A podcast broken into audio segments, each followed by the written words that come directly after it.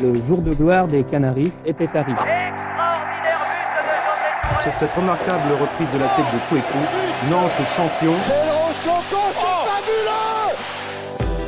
Je m'appelle Christophe Artus, bienvenue dans FC Nantes Story, une collection de podcasts qui raconte l'histoire de ces présidents, entraîneurs et joueurs qui ont fait du FC Nantes un grand club du foot français. Dans cet épisode, retour sur la carrière d'un sorcier, le sorcier de la Beaujoire, vous l'avez certainement deviné, on va parler de Jafet Enderam. Champion de France avec les Canaries en 1995, demi-finaliste s'il vous plaît de la Ligue des Champions la saison suivante.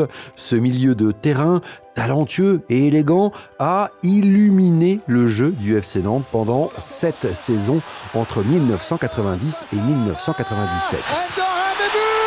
Jafet Endoram, c'est aussi une histoire singulière, un apprentissage du foot dans les rues de Djamena, la capitale du Tchad dont il est originaire, un premier contrat pro à 24 ans qui tient à un concours de circonstances, et puis enfin le succès avec les jaunes et verts. J'ai toujours considéré le, le, football comme un jeu. FC Nantes Story, épisode 4, rencontre avec Jafet Endoram, le sorcier de la Beaujoire. Studio. C'est dans un bar de la Cité des Congrès de Nantes, un vendredi soir, que j'ai rendez-vous avec Jafet Endoram.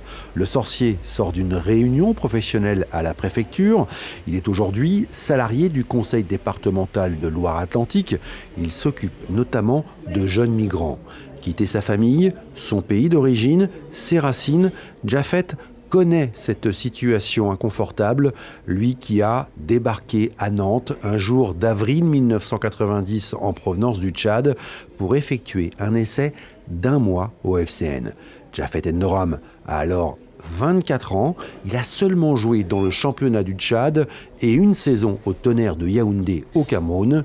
Et s'il découvre la Maison Jaune en ce printemps 90, c'est grâce à Marcel Mao, alors conseiller technique à la Ligue de football des Pays de la Loire. Marcel Mao, qui l'a repéré quelques mois plus tôt au cours d'un stage de l'équipe nationale du Tchad à Saint-Brévin-les-Pins. J'avais 24 ans. 24 ans pour venir euh, devenir professionnel, c'était assez compliqué. Marcel, comme un bon breton têtu, a insisté auprès du FC Nantes, de Budzinski. Il les a pas lâché les baskets comme on dit, il a insisté. Ils avaient cédé à son insistance. Marcel, c'est mon mentor, c'est celui qui m'a permis aujourd'hui de sortir du Tchad.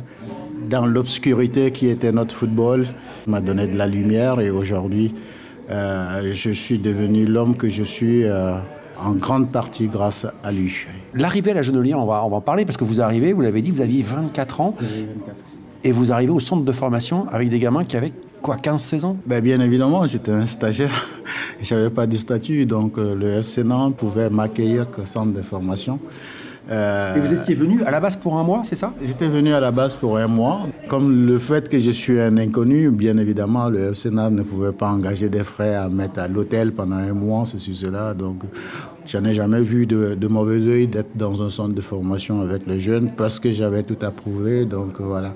Je l'ai bien pris de ce côté-là. Donc, j'ai passé cinq mois avec les jeunes.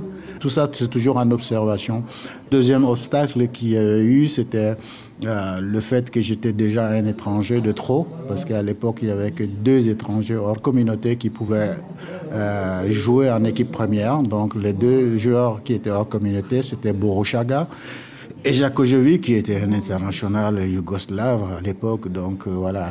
Bien évidemment, pour prendre leur place, c'est compliqué. Donc, le club a, été patient avec moi. Moi, j'ai été aussi patient euh, du fait que, ben, euh, vu ma nationalité tchadienne, je ne pouvais pas signer une licence. Patient, effectivement, Jafet, il faut dire que certains au FC Nantes étaient plutôt perplexes quant aux capacités du Tchadien à évoluer en pro. De son côté, Jafet Endoram commence sérieusement à se demander ce qu'il fait là. Et puis, début septembre 1990, un concours de circonstances fait basculer le destin du jeune footballeur africain. George Buruchaga, champion du monde 1986 avec l'Argentine et star du FC Nantes de l'époque, est victime d'une grave blessure au genou sa saison est finie, les dirigeants nantais cherchent alors partout un remplaçant à la star argentine sans trouver la perle rare. Alors, un peu par défaut, ils finissent par penser à Jafet Endoram. Mais pour que le Tchadien puisse signer son premier contrat pro, il faut qu'une place d'extra-communautaire se libère. Alors les dirigeants nantais demandent à George Buruchaga de céder sa licence professionnelle pour une licence amateur. Georges Boulouchaga n'était pas obligé non plus de libérer cette place-là. Et compte tenu que pendant mon séjour euh, avec l'équipe pro, j'avais une relation dans le jeu avec Bourouchaga qui a fait en sorte qu'il m'a pris un peu en, en estime. Et donc, il estimait que j'avais une, chance de, faire une carrière et qu'il ne voyait pas de raison de ne pas, de ne pas libérer cette place-là et qu'il estimait que j'avais un jeu qui ressemblait beaucoup plus à, un jeu sud-américain et que voilà, ça plaisait. Donc voilà. Et après, quand on a rejoué ensemble, il a été un guide pour moi parce que à chaque fois qu'il avait le ballon, il me recherchait. À chaque fois que moi j'avais le ballon, je le recherchais parce qu'on arrivait à combiner ensemble. Et donc, euh, je lui ai remercié. J'ai eu deux fois l'opportunité d'aller en Argentine dans le cadre professionnel où je me suis appuyé sur lui pour aller le voir. Il a des amis très proches ici sur Nantes qui me donnent de ses nouvelles et puis par retour, il leur donne des, des nouvelles aussi, donc je suis resté en contact avec lui. Et c'est donc le 19 septembre 1990 que Jafet Endoram signe à 24 ans son premier contrat pro. Un contrat, attention, d'un an seulement. Le Tchadien doit encore prouver qu'il a sa place chez les pros et il ne tarde pas à marquer des points dès son premier match à la Beaujoire, le 22 septembre 1990 face à Saint-Étienne. J'ai fait mon premier match contre Saint-Etienne où je marque un but. Le but de la victoire Le but de la victoire. Et donc voilà, c'était le début du monde professionnel pour moi. J'étais naïf du monde professionnel à l'époque. Donc j'étais pas du tout impressionné euh, ni pour remplacer Bourchaga, ni euh, l'ambiance qu'il y avait à la Bolojar. J'ai toujours considéré le football comme un jeu. J'avais joué ce match libéré. Le deuxième match qu'on est allé jouer contre Paris, où j'ai été élu le meilleur joueur de ce match. Euh, donc, du coup, mes deux, deux premiers matchs ont été convaincants. La suite a été un peu plus compliquée parce que euh, je connaissais mon premier hiver en France où les terrains étaient plus gras. Athlétiquement, physiquement, je n'étais pas aussi près que ça, donc ça a été un peu plus difficile.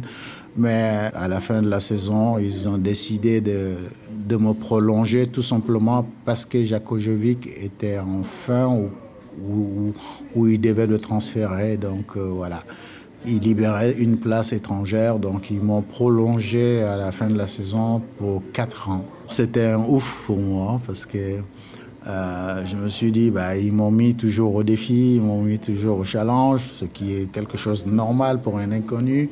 J'ai prouvé et qu'ils me donnent quatre ans derrière. J'ai dit, voilà, j'ai le temps de, de me préparer, j'ai le temps d'assimiler, j'ai le temps de me rendre compte aussi de la difficulté du métier.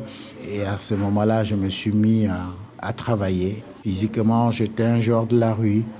Et donc, il fallait me repréparer comme un jeune de, de 16, 17, 18 ans physiquement. Et j'ai eu la chance de tomber sur des personnes qui connaissent euh, cette logique, euh, ces retards physiquement avec euh, Père à Philippe Daguillon, docteur Brillant, qui m'ont réathlétisé. Ils ont été patients aussi avec moi parce que des fois, je faisais des entraînements à la carte tout simplement parce qu'il ne fallait pas puiser plus. Malgré que j'avais 24 ans, je ne pouvais pas aller beaucoup plus, plus que la musique. Donc, il y a eu cette compréhension, cette, euh, ce diagnostic. Euh, et puis une fois que je l'ai rattrapé au bout de, je dirais à, peine au bout d'une année, athlétiquement, j'étais prêt à faire de la compétition de haut niveau.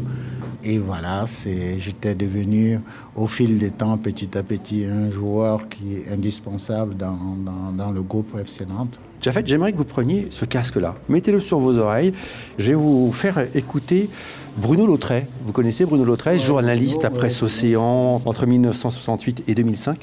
Et Bruno Lautret, je lui ai posé la question de nous décrire un peu votre jeu. Ben, écoutez ce qu'il dit justement de votre jeu Au départ, c'est pas un jeu obligatoirement très nantais, parce que je pense que dans ce pays, il était tellement fort qu'il pouvait se passer quelquefois de ses partenaires. Comme il m'avait dit un jour, parce que je lui disais, tu as des feintes qu'on ne voit pas obligatoirement en fait, euh, tu, as des choses, tu sens des choses. Et il m'avait dit, mais moi je suis un footballeur des rues, donc euh, pas classique par rapport au reste de l'équipe de Nantes. Quoi. Donc euh, il amenait justement quelque chose d'autre. Mais c'est sûr que je m'imagine l'entraîneur adverse en disant oui, ben Nantes, c'est ci, c'est ça, vous allez voir, une touche de balle, etc. Voilà. Et puis de, dire, ben, euh, il y en a un, il est quand même différent. Voilà. je pense que ça devait se passer comme ça. oui, c'est exactement ça. Quand je suis arrivé à Nantes, j'avais ma qualité de football de, rue, qui est celui des dribbles. Dans ma jeunesse, euh, on jouait sur des terrains catastrophique où le ballon il, peut rebondir comme un peu au rugby. Tu mets le pied pour contrôler, il rebondit au niveau de la poitrine. Et, donc, on a développé cette, cette qualité technique et surtout la motricité dans la rue à inventer. C'était comme ça. Les rues de Djamena, où Jafet Endoram est né en février 1966, font donc office de centre de formation et le jeune garçon impressionne déjà ses copains par ses gestes techniques venus d'ailleurs. De son enfance, Jafet garde, dit-il, de très bons souvenirs. Une enfance dans une famille nombreuse et très modeste, une maman au foyer et un papa maçon. Mon père a travaillé avec euh, l'armée française. Des fois, dans ses contrats, quand il était en retard, on était obligé de venir donner un coup de main pour qu'il honore son contrat à temps, pour avoir juste de quoi nourrir. Si son enfance est heureuse, l'adolescence de Jafet Noram est plus difficile en raison de la guerre civile qui ravage le Tchad au début des années 80. Jafet quitte à 13 ans ses parents pour trouver refuge chez sa grande sœur dans le sud du pays. Ce conflit va profondément le marquer. De retour dans la capitale tchadienne au milieu des années 80, il intègre l'équipe de jeunes du Tourbillon FC et c'est dans ce club que le joueur de rue, très fort individuellement, se transforme en joueur plus complet, capable de jouer avec les autres, ce qui va évidemment, vous vous en doutez, lui servir au FC Nantes, car si Blazevic est l'entraîneur qu'il a lancé dans le grand bain de la Ligue 1 en 1990, c'est sous les ordres de Coco Ciodo, revenu à la tête de l'équipe première en janvier 1991, que le Tchadien va devenir une pièce maîtresse du FCN. Jafet, rouage essentiel du collectif nantais, au même titre que les locaux Pedros ou encore Wedek, ces joueurs formés dès leur plus jeune âge au jeu à la nantaise. Le foot à 11, moi je l'ai découvert quand j'avais 17-18 ans. Et, quand je l'ai découvert, ben, je ne pouvais pas faire mon numéro tout seul parce que je créerais forcément des, malentendus vis-à-vis de mes coéquipiers. Donc, du coup, je me suis mis à pouvoir jouer avec mes qualités et permettre aux autres aussi d'utiliser leurs qualités. Et quand je suis arrivé au FC Nantes, effectivement, tous ceux qui sortaient de la formation, ils avaient des codes qui étaient difficiles à, à décoder.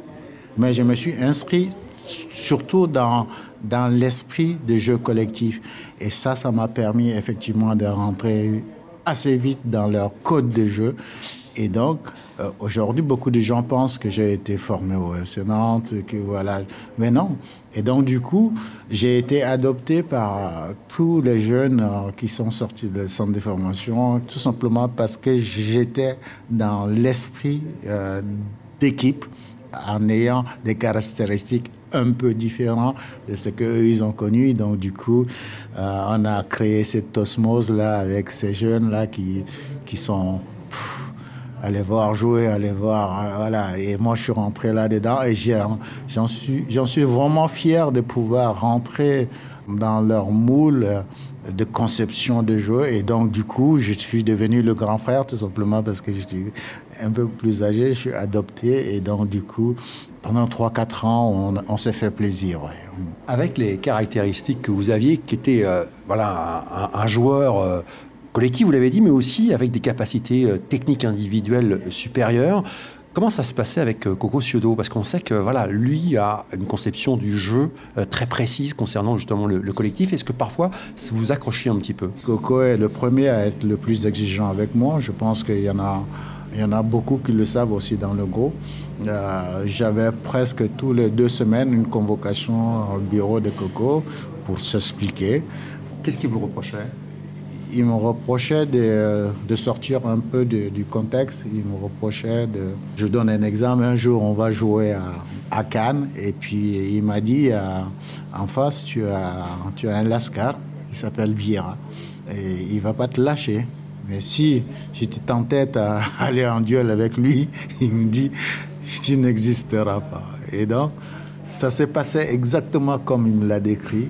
Et moi, je voulais lui montrer que j'étais voilà, j'étais capable de jouer contre n'importe qui. Et puis le lendemain, voilà, c'était, on s'est expliqué. Et puis voilà, ça s'est passé une fois moins bien parce que c'était mais au début aussi euh, à Marseille on perd un match 4-0 il y avait encore euh, tous les anciens le Tierno Yom il y avait le Paul Le Guen il y avait et puis avec, euh, à la fin du match, avec Tierno, on est en train de discuter, on rigolait, et puis il vient, il vient nous taquiner. Il dit alors, vous êtes fiers?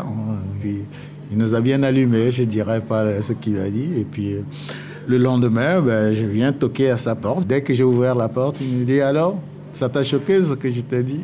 J'ai dit oui, ça m'a choqué, on s'est expliqué, et puis voilà. Mais bon, il y a Coco, quelqu'un de très exigeant, il s'appuie surtout sur les gens qui il voit un potentiel. Et cela, il est très très exigeant avec nous. 12 juin 1993, ça vous dit quelque chose? Non. Je vais vous montrer un, article de Ouest France qui date en fait du 11 juin 1993. Alors, Endoram, l'orphelin de la Coupe. Finale de la Coupe de France, donc 1993. Voilà Nantes au Parc des Princes face au Paris Saint-Germain, 3-0. Et vous, vous n'êtes pas là, fait malheureusement suspendu. Vous vous souvenez de, ce moment-là? Je me souviens de, surtout du carton. C'était à Auxerre où je prends un deuxième carton, carton jaune qui m'empêchera de jouer à cette finale-là. Et ça, je m'en veux énormément, tout simplement parce que j'avais déjà un carton jaune. On était en train de gagner à Auxerre et que on était acculé vers la fin. On ne savait pas comment s'en sortir. Ça revenait sans, arrêt. Ça pilonnait. Et puis, il y avait un ballon qui était sorti. Au lieu de me replacer, j'ai prolongé juste le ballon à 2 ou 3 mètres. Et quand je vois l'arbitre arriver euh, qui cherchait son carton, je suis venu le supplier. Je lui ai dit, j'ai fait une connerie, pardonnez-moi, je vais louper la finale. Mais bon, j'avais fait une connerie et puis j'ai j'ai triché malheureusement, donc euh, ça m'a coûté cette finale-là, donc euh, voilà, j'ai un mauvais souvenir.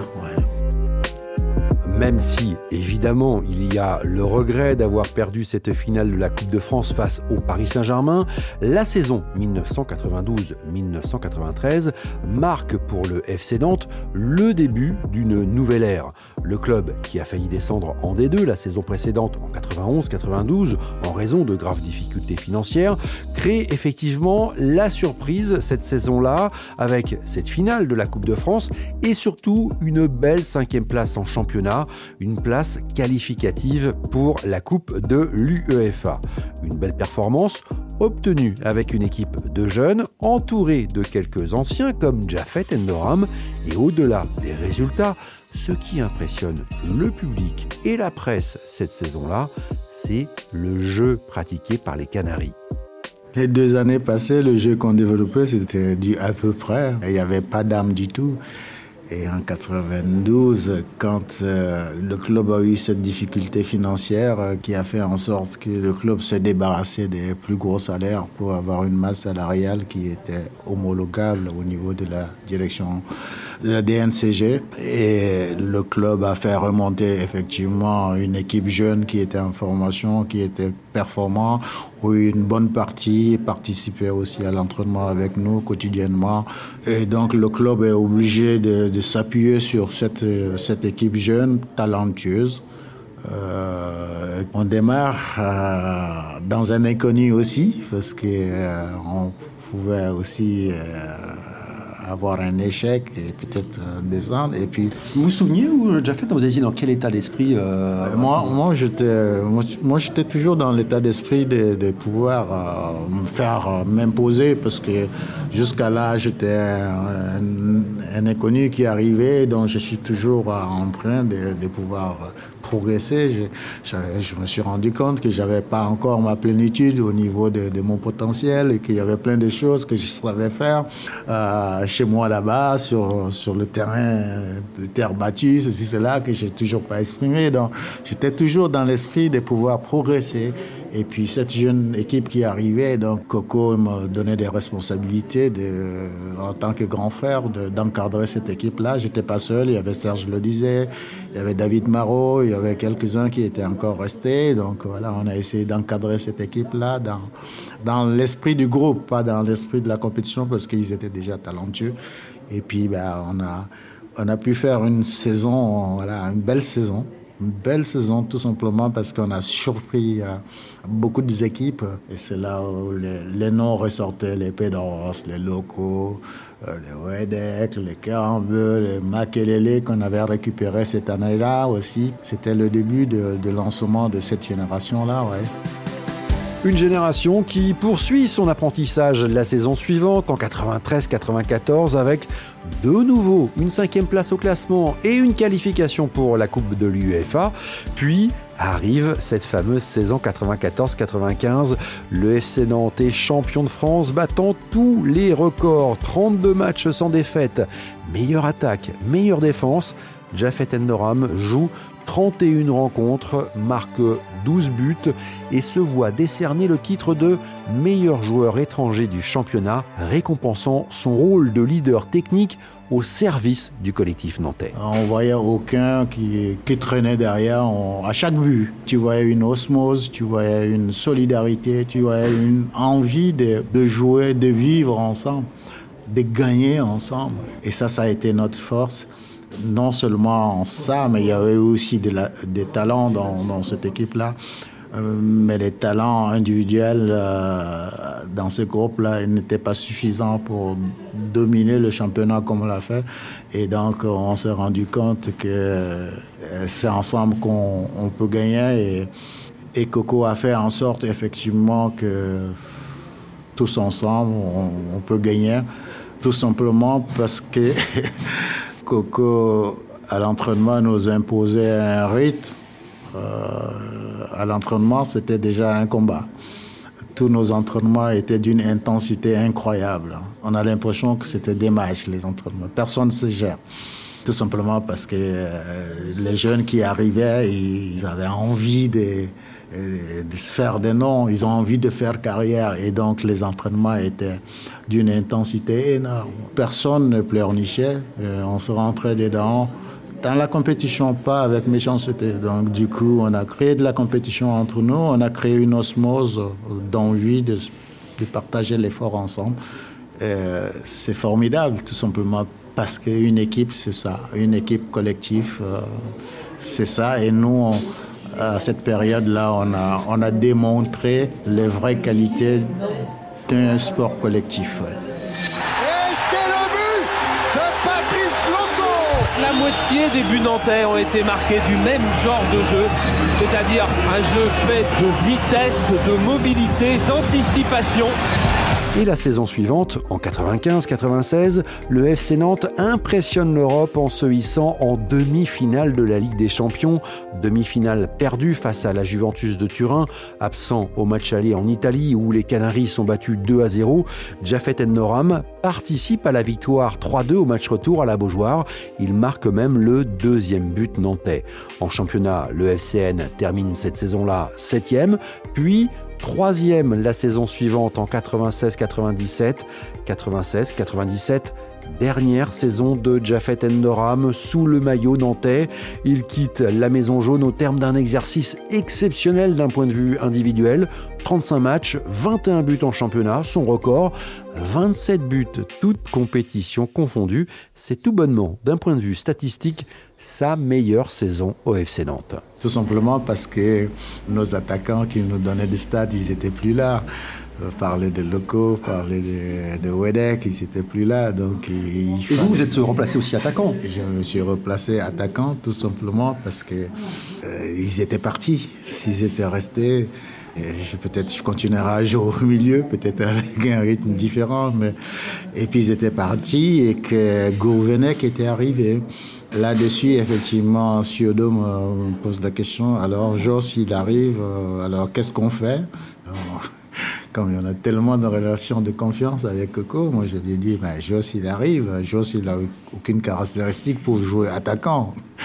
Je lui réponds comme ça. la question ne se pose pas. Coco, il, rigole tout simplement parce qu'il savait bien pertinemment qu'il allait me faire monter d'un cran et que c'est chose qui jouera euh, au poste où je jouais. Donc c'est vrai que cette année-là, j'ai fait une année pleine où voilà, dans les statistiques, voilà, j'ai failli finir meilleur buteur.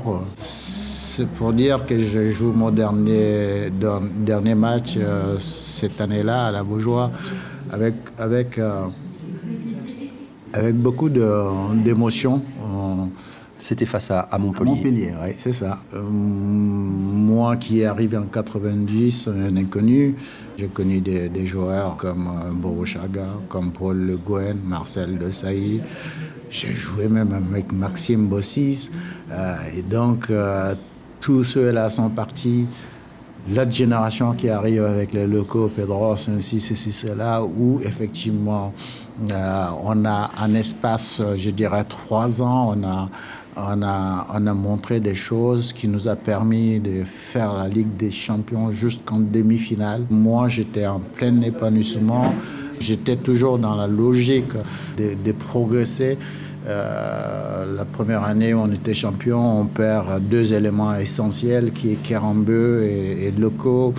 L'année d'après a été assez compliquée. Euh, où on arrive à s'en sortir. Derrière ça, on perd encore deux éléments, Pedros et Wedek. Et donc, je suis allé, le club, je suis allé voir le club pour leur. Euh, voilà.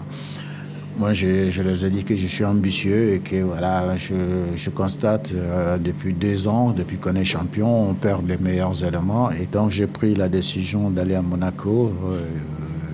Je suis parti, euh, je dirais un peu contre cœur. Comme j'étais ambitieux, j'étais pas sûr de pouvoir euh, faire partie, le FC Nantes faire partie toujours des meilleurs clubs euh, de cette époque-là. Jafet Endoram quitte donc en 1997 le FC Nantes.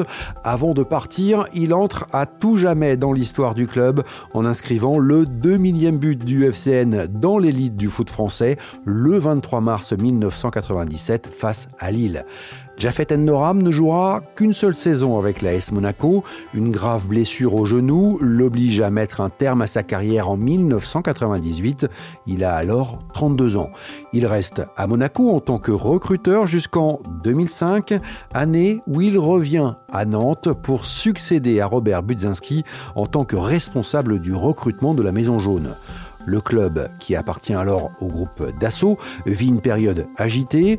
Pour le Tchadien, ce retour tourne vite au cauchemar. En 2007, le club descend en Ligue 2 et cette fois-ci, Jafet Ennoram quitte son club de cœur sur un échec. Bien évidemment que c'était un échec. Euh, j'étais parti pendant 8 ans à l'AS Monaco et quand je suis revenu, bah, j'ai redécouvert le FC Nantes qui n'était plus celui que j'ai connu. Donc du coup, ben, le- les résultats, ils étaient là à la fin pour montrer que ben, on a descendu. On est, Vous regrettez d'être revenu? Oui, parce que euh, j'ai été averti par euh, Didier Deschamps, parce que je travaille avec Didier. Didier m'avait prévenu que ce n'est pas ce que j'avais connu. Alors après, on parlera de la compétence euh, des uns et des autres, euh, y compris moi, mais ce n'était plus le club que j'avais connu. Et, et les pots de banane étaient de partout, malheureusement, à cette époque-là. Et donc, ça a été un échec, donc je regrette. Pour terminer, Jafet, j'ai demandé à Bruno Lautret une anecdote vous concernant. Une fois, euh, le FC Nantes m'appelle et me dit bah, on vous invite à un déjeuner, etc. Il y aura le, un ministre tchadien.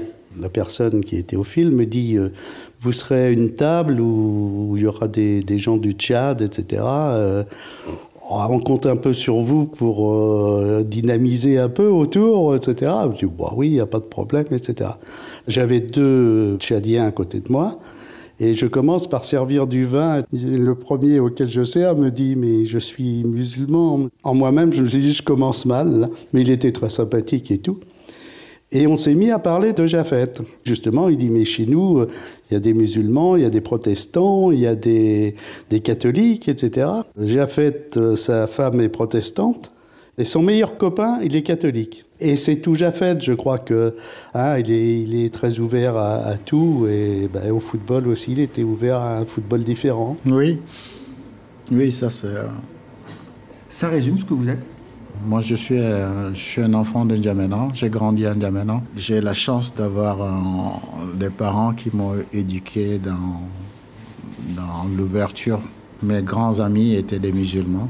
Moi, j'ai été éduqué dans, le milieu protestant. J'ai parlé autant le patois, mon dialecte, que l'arabe, qui est la langue de, de mes copains. Ma première femme était catholique. Et aujourd'hui, je vis avec euh, une musulmane de la Guinée. Ça résume ce que je suis dans l'ouverture parce que nos parents nous ont éduqués comme ça. Et si aujourd'hui je ne suis aussi bien accepté à Nantes ou dans partout où je suis passé, parce qu'à aucun moment je donnais ce sentiment d'appartenance à la religion, d'appartenance à la couleur. Et ça, j'en suis tellement fier. Et aujourd'hui, quand je constate, euh, après une trentaine d'années euh, d'être parti de chez moi, je constate euh, cette osmose-là s'est perdue et qu'il y a encore des appréhensions entre musulmans, chrétiens, appartenance ethnique, religieuse. Ça, c'est quelque chose qui me ronge parce que moi, je connais autre chose. Euh, Ce qui se passe particulièrement chez moi en ce moment, c'est, d'une euh, tristesse au point de, de m'empêcher de dormir, tout simplement parce que comment on en est arrivé là? Et donc, euh, pour revenir à ce que disait Bruno, j'ai eu cette chance d'avoir des parents de nous donner cette ouverture-là dès notre jeune âge. Euh, si j'en suis là aujourd'hui, c'est grâce à leur éducation aussi. On l'a compris, Jafet Endoram reste très lié à son pays d'origine, le Tchad, qui, depuis la mort en avril 2021 d'Idriss Déby, qui dirigeait le pays depuis plus de 30 ans, vit une transition difficile entre pouvoir militaire et pouvoir civil. Jafet, également encore très attaché au FC Nantes. D'ailleurs, un jour, qui sait, le sorcier reviendra peut-être d'un coup de baguette magique, redonner à ce club son lustre d'antan. Mais au fait, avant de se quitter, savez-vous pourquoi Jafet Endoram est surnommé le sorcier de la Beaujoire? Quand je suis arrivé dans cette génération-là, effectivement, des, Paul Le Guen, le Marcel Desailly, Thierry Bonalaire, Jean-Jacques Edly, Tierno Youm, et puis il y en a un qui était dans le groupe qui n'a pour moi, n'a pas fait carrière à la hauteur de ses qualités. Il s'appelle Joël Henry. Et Joël Henry, quand je suis arrivé, il me découvre faire des choses à l'entraînement. Et donc, euh, il a vu ça nulle part. Et c'est comme ça celui qui avait décidé de me nommer sorcier.